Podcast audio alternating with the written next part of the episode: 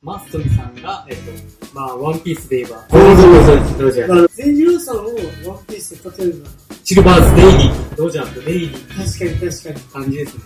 ほんで、海賊、伝承劇の大公開を通ってきた、もうレジェンド級というか、もう水も天も全て知ってるというか、そうですね。どうも、こんにちこんにちは。は。サンセットファームの淳平です。ナッセットファームの人間嫌いのゆうとです。はい、今日はですね、レジェンド、はい。私たちの最後。もうメンバーの紹介に関してはもう、こんこれで最後かそうですね。な。はい。今週、今週という今回はですね、レジェンド、マッスルさんと善良さんを紹介するんですが、で進めていく前に、あのまず、この動画の、えーチャンネル登録よろしくお願いします。お願いします。で、また、いいねボタン、またコメントなどもお待ちしております。はい。では、今回、レジェンドたちを紹介していきたいと思います。とうとう、今回で僕たち会社の社員を紹介するのは最後ですよね。そうそうそうそう。まあ、最後に持ってき、持ってこいの方々というか、レジェンドです。本当にレジェンドだよねそうですよね。何歳って言えばいいんですかね。えっ、と、マストミさん、65? ちなみに二人いるんですよ。マッソミさんが、えっと、サンセットファーム。全身となるね、会社の、池原園芸という、そ うですね。親分。親分っていう。もう本当にそういう感じです親よ。分。海賊の船長そうそうそう。まあ、ワンピースで言えば、ドジャー。どうじゃゴールドドジャー。なるほど、なるほど。で、もう一人ね、相方。はい。ずっと連れ添った相方が、えー宮城善次郎さんって言って、その方がと、えー、マスさんの年上で、今年、今年で70越すのかなそうです ?1、ね。 2ぐらいなのかなもう僕たち会社会社の最年長。そうそうだね。まずね、善次郎さんを、えっと、ワンピースで例えるなら、えー、そうですね。ドジャーのうん、あの相方。相方、相棒なんで、えっと、ゴールドドジャーにも、えっと、副船長あ、なでるシルバーズ・デイリーっていう人がいてほ、ど。おー。で、この人が、後に、えっと、ルフィに修行をつけるっていう、ルフィの師匠になるなるほど、なる人ほなんど。ですよ。まあ、おそー。ういう感じです。なるほど。まあ、まさにそうだね。確かに。ドジャーとデイリーっ確かに、確かに。て感じですね。ほんで、海賊、大か、大航海時代うん。を通ってきた、もう伝承劇の大航海を通ってきた、もうレジェンド級というか、もう水も雨も全て知ってるというか、30ぐらいからやってるのね、もう水さうんもん全業さんも。もそうう30年代の中の人だったのかそうですよね。あの、本当に引く業界、沖縄の引く業界を盛り上げた、もな。もう本当に、う、すごい、多分、結構、内地の方でも、うんまあ、池原真澄って存在はでかいんじゃないかなっていう。地区に関して、本当に本当に。花業界にしては。で、あの時本当に、伝承劇をやったらお宝を発見したぐらいの勢いだったもんね。もうみん、あの当時、30年前、沖縄の、ね、伝承劇が始まった時もう本当に金塊を掘り起こしたかのようにみんな、もう大儲けして、家を建てて、いもう飲んだくれて、っていう本当に、もう本当に海賊並み、本当にあの暮らしをしてたんだよな。全然会社とかそういうのとはかけ離れた、うんもう本当に、荒くれどもにそう集そまうるそ。仕事終わったら、あの、出荷場でビールみんなで飲み交わして、お疲れみたいな。やっぱ僕たちももともと入ってきた当初は池原真澄さんが社長というかそういう形で入っ入ったんですよね、でその後に息子の池原光平さんがこの2代目としてこの後を継いででそこから株式会社になって今のサンセットファームというものができたそうだね。結構思い出深いあれありますよねあるあるある、めちゃくちゃある。まあ、ユートに関しては、このなんだろう、大航海、もう伝承技がもうガンガンに盛り上がっていく時に遭遇してるわけじゃん。はい、 20代、今から考えると15年ともっとかな。その前ぐらいにユートは遭遇して、もうも盛り上がりに盛り上がって、やったら儲けるみたいな。うんそうですよねそのユートもそれを見て、自分をやろうってね、足を踏み入れたわけだから、ユートはどう感じたと思うえー高校でバイトできて、ああ人数も多かっただろうし、やっぱ本当にこのゴールドダッシュが始まって、で全盛期、その流れで何も知らず入って、でまさか農業で、で、この伝承時ってこんなに儲かるのかっていうのを目の当たりにして、うんその正直正直、仕事はとにかくで、ああ、そやうっそうそう。ぱ暑い中の家庭がないところでの作業なんで、みんなめっちゃ汗かいてやってるんですけれど、やったらやった分、やってくるっていう、その利益が結構やっぱすごいってのを目の当たりにして、はいはい。えー、農業ってこんなに儲かるんだ。もう本当は結構なんか、うん、かっこいいんじゃないかなとか、なあんか、それを、まあ、あの時の僕は、やっぱり、1年やって、で、独立したいと思って、で、それで、もう、後々は自分で本当に、あの、家族で、できる範囲内で伝承力を、なんか、やりたいなっていうあ、ああ、イメージだったんですけどはいはいはい。もう、多分、それぐらいの自分でできる範囲の面積がだいぶ儲かるなっていううんうん、そういう時代だったんですよ。ああ、なるほどなるほど。でも今はどんどん衰退してそうだ ね。あの頃は、本当に伝説として語り継がれるじゃないけど、あの時は良かったとか、あるから、全然言うことね、時間軸がずれるんだけど、入ったのが8年前なので、もう本当に、一旦もうこの上り調子だったのが落ち着いて、うんそっから下ってる状況に入ってきたから、そうそうそう。まあ、ゆうとと同じで、入った時は、もちろん、え、これで稼げるのみたいな。これさっき聞いたことあるのえ、これで1億円とか稼げるんですか ねそうだよね。へーみたいな感じで、で、やってって、どんどん落ちていくし、だけどまあ、うん、この業界も、まあ、この業界というか、うん農業自体ゆうとと同じでかっこいいなと思って、まあ、あと、小石さんにも代に変わって、でそれでなんかいいなっていう夢を見てるっていう感じ今な今なそうそうもう、あれですよね。この僕たち入ってきた当初は、もう年に1回、あの、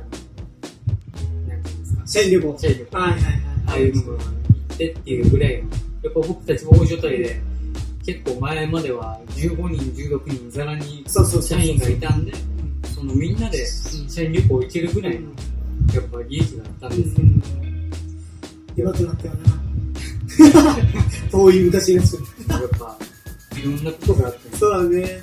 まあ、だけどこの苦しい中でもやっぱり本当に日記もさっきも行かなかったんだよものすごくあってあの会社3作ファームになって1年目2年目は良かったんですよだけどやっぱ3年目からどんどん、ね、規模が縮小していって、で、もう、さらに最近はもう本当に、上り調子だったものが全てダメになって、とか、なった時に、で、あと、あの、なんていうんですか、栽培自体も結構厳しい状況で、それで、マスミさんが戻ってきてくれたんだよな。全寮さんはもともといて、で、えマスミさんはちょっとね、話が前後するんですけど、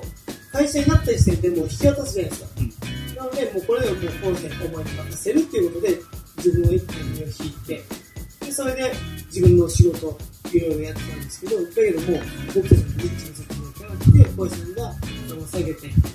どうにか来てくれということで、今、現在来てるんですけど、来てくれたらやっぱね、だいぶ、だいぶ変わったね。そうですね生産はもう本当にだいぶ良くないです品質がね、はいかなり良くなったのを、もう僕たちも肌感として実感してるというかな。うんそれはもう本当に、けこの30年 やってきた経験が、ものすごいなっていうのはな、感じるよな。やっぱすごいですよね。うんもう本当に、全盛期を肌で感じて生きてきた人たちのその、観点ですから、そうそうそうそうや。っぱ長年の経験とかそういうものって、簡単にはうん。やっぱ身につかないというか、それを思い知らされるっていうか、だから僕たちももう本当に弁当をしっぱなしっていうか、毎年毎年、なんか農業って1年生いいじゃないです本か当。に、本当に。あれって本当にそうなんだろうなう。んやっぱ、今、はもう僕たちも実感してますね。そう言うとしかも自分でやったからねは、い独立して、よ、よりな、感じるというか本当に思う。だけど本当に、この二人は、まあ、マッスルさんはもちろんなんですけど、全寮さんも、うんこの二人のタッグがめっちゃいいんだよ。そうですね。うん、マッスルさんは結構強引な人で、まあ、二人とも強引なんですけど、なんだろう、本当に、マッスルさんのね、紹介というか、するとさん、本当に先ほども言ったんですけど、親分、本当に親分肌で、クルボーの拒まず、猿も追わずというか、また自然に周りがみんな寄ってきますそ。の集まってくるんだよそな。の僕たちメンバー以外でもうん、やっぱ、マッスミさんって言って、周りの農家さんも、菊のことに関してだったりう、ん農業のことに関して、この教えてほしいっていう、やっぱぱそういうふうにみんなに慕われる、うん。やっぱ人情味がつそいうてそるうさそう。そういう本当に昔の感じの感じがあるよな。人で。で、やっぱ善次郎さんはそれについていったあれも、やっぱ一番多分僕たちメンバーで一番でかいんだよ。そうだね、確かに。身長もあって、うん。でか大く学もあって、て、で、白髪が、全部白髪なんですけど、またかっこいいですよ。かっこいいな。肌が黒くて。 顔立ちもはっきりしてね。あの、マストリーさん、あの、最初当時ね、会った時やっぱ怖いっていうイメージだったけど、うん。だけどやっぱ、なんか、接していくうちに、あ、やっぱこの人一番優しいわって思ったうの、ん。マストリーさん。なんだろう、怒るところはしっかり怒って、まあもちろん、筋が通ってて、なんだろう、なんか理不尽に怒ったりしないんですね。なんか仕事が済んでないとかも当然、もう当然のことで怒るし、で、教えてくれるし、で、教えるときが結構根本的に雑な人なんですけど、教えるときも、まあ雑なんですけど、丁寧に急にトーンが落ちて、いいかみたいな。よ、よ、よ、みたいな。 そういうとこもやっぱ優しいですよね。はいはい。うん確かに。優しいようね。ん一番多分本当に、人間として、一番なんだろう、人情味があるうん。じゃあある、んだからそれにね、皆さんついてくるといううか、ん集まってくるというか、全治郎さんは先輩だけど、全治郎さんはなんかね、本当にぜ同級生かのような、あの二人みたいな。全治郎さんが少し上なんですよ。そうそう、5歳ぐらいだったかな。上なんだけど、別に全治郎さんも、お互いをリスペクトして、でけなし合って、まあ、たまに喧嘩したりするから、今はなくなったか最近はね、らないな。あの、ちょっと全治郎さんがボケ始めてそうそうそうそうか、そういうものに関してのマスミさんが、突っ込んでくれるから。うんおじいはダメだな。そうそう。で、全治郎さんがバカなれてる、またできるね。でああいう関係見ると結構なんか、羨ましいっちゃ羨ましいよな。いいですよね。いい。ずっと一緒に共にやってきて、で、うん今もこんなして。そうそうそうそう。一緒にやってるというか。で、まあ、善次郎さんが一回、あの、タバコの吸いすぎで、うん、手術して、うん。もう入院生活を送らなかった時期があって、そその時も、マスミさんは帰ってくることを信じて、ずっと雇用して、で、善次郎さんに給料払い続けて、その中なんですよね。だから、すごいですおよね。互いの信頼というか、お互い一緒、まあ、一緒にやっていくつもりはなかったかもしれんけど、お互いね、魅力を感じて、今に至るっていうのが、そうですね。あのあの時の時代そうそうの良さっていううか、ん、あった。やっぱそういうのも、なんか、なかなか多分今の時代そういうのはないとそうだ思うんねで。すよ。うんうんやっぱそういうのも、なんか話を聞いてたら、やっぱ、副業界の人間関係も面白いも面ん白かった。いろんなドラマがあるそうそうそう。感じですよね。これ、マスミさんと全治郎さんのこの、これまでのやっての、今までの話で多分これ尺収まんないよね。そうですねちょくちょく話が、本当に今流行ってる半沢直樹みたいな。あーぐらいの勢いの確かこに。とがガンガン起きたので、その荒くれた大海原を、うん大航海時代をね、歩んできた二人ですよ。そうですね。今もね、僕たちも、かしこまらず、うん。もう全次郎さん、マスミさんとか、ね、ふざけ合ったりとかできる中で、